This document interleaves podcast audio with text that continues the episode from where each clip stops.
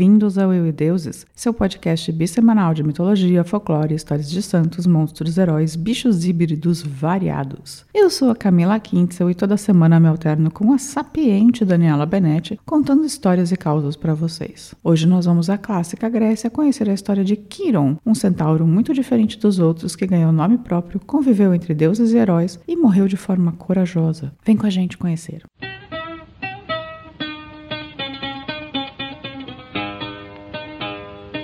De início, preciso dizer o que é um centauro. Centauros são seres metade cavalo na parte inferior e metade homem na parte superior. Se fosse ao contrário, seria um ser humano com cabeça de cavalo, mais perto de um minotauro na versão pocotó. Bem pior, na minha opinião. Os centauros gregos não eram considerados uns amores, muito pelo contrário. Eles eram considerados desordeiros, beberrões, aquela galera que você evita chamar para festa, em especial se for na sua casa.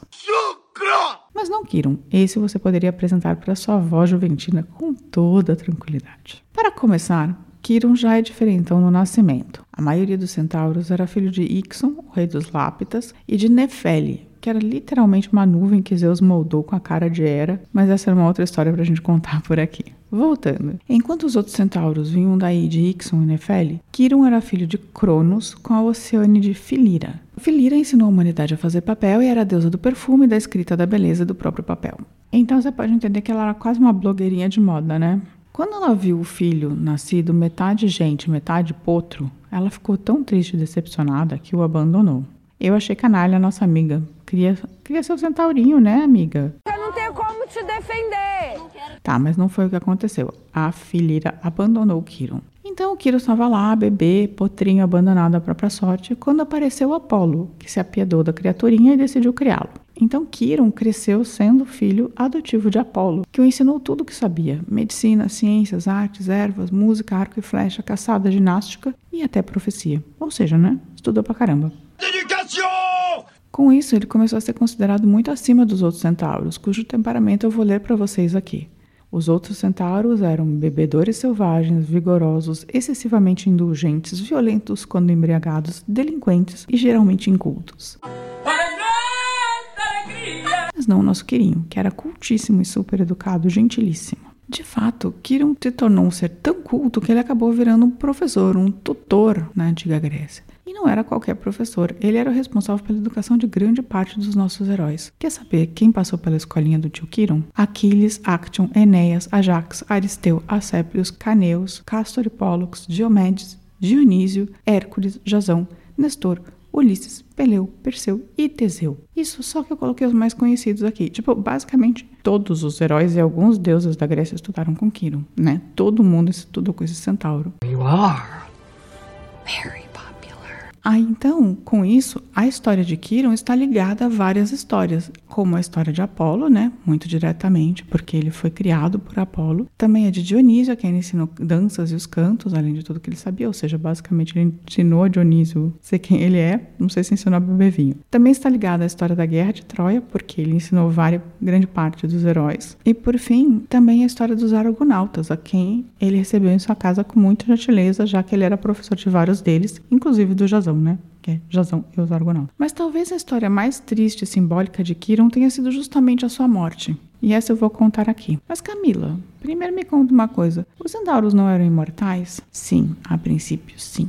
Olha, eu não sei o que aconteceu, se aconteceu, não tô sabendo, mas eu acho que não é isso que aconteceu, porque eu não sei o que aconteceu, mas foi isso aqui que aconteceu hoje. Esse foi justamente o maior problema do nosso amigo, que o levou à decisão de abrir mão da sua imortalidade e condená-lo à morte. Hércules estava na caverna de Folos, que é um outro centauro que tem nome, dos poucos centauros que tem nome, durante seu quarto trabalho, que era caçar o javali de Erimanto. No caso, Hércules já estava lá e pediu um pouco de vinho para acompanhar o jantar ao seu anfitrião, o centauro Folos. Folos então se sentiu obrigado a abrir uma jarra de vinho sagrado que tinha sido presente de Dionísio, porque ele só tinha essa jarra de vinho e como Hércules tinha pedido, né, o problema é que os centauros eram meio descontrolados, né? A gente já está sabendo. E tinha vários centauros no local, junto com o Folos. Então, quando ele abriu a. destravou, né? Destrancou a ânfora e eles começaram a sentir o cheiro do vinho sagrado, todos os centauros se descontrolaram e começaram a causar o caos na caverna e atacar Hércules. Aqui a gente se quebra na porrada e treina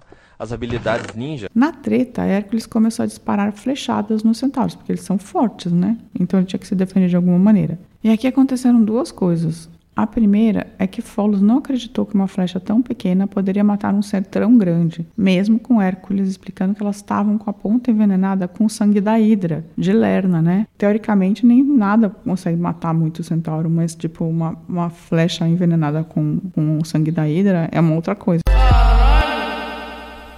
E aí o, o Folos não acreditou e ele deixou cair uma flecha no seu casco e morreu na hora. E depois, sem querer, no meio da treta, o Hércules atingiu Quiron na coxa. Essa flechada não matou Quiron, pois ele era filho de Cronos, portanto imortal. Porém, deixou o Quiron sentindo dores terríveis, assim, tenebrosas. E mesmo com a quantidade enorme de conhecimento que o Quiron tinha, mesmo em medicina, em ervas e tal, ele não conseguiu se curar. Aí rolou um acordo com o Supremo com tudo. Sim, aí eu concordo contigo. Hércules intercedeu a favor de Prometeu, que estava tendo o fígado devorado todos os dias por ter dado o homem o fogo ao homem. E Quiron, como não aguentava mais de dor, renunciou à sua imortalidade e se ofereceu para ficar no lugar do herói. Então o Quiron estava sentindo muita dor, ele falou: "Olha, a gente tem que libertar o Prometeu mesmo, então eu estou sentindo muita dor, eu me ofereço para ficar no lugar do Prometeu e abro mão da minha imortalidade." Caralho, o maluco é brabo. Porra! O Zeus aceita a troca. Mas depois de soltar o Prometeu e prender Quirón no lugar, ele se apieda do irmão, afinal também os dois eram filhos de Cronos, né? eles eram irmãos por parte de pai, e o deixa morrer, colocando entre as constelações de Sagitário.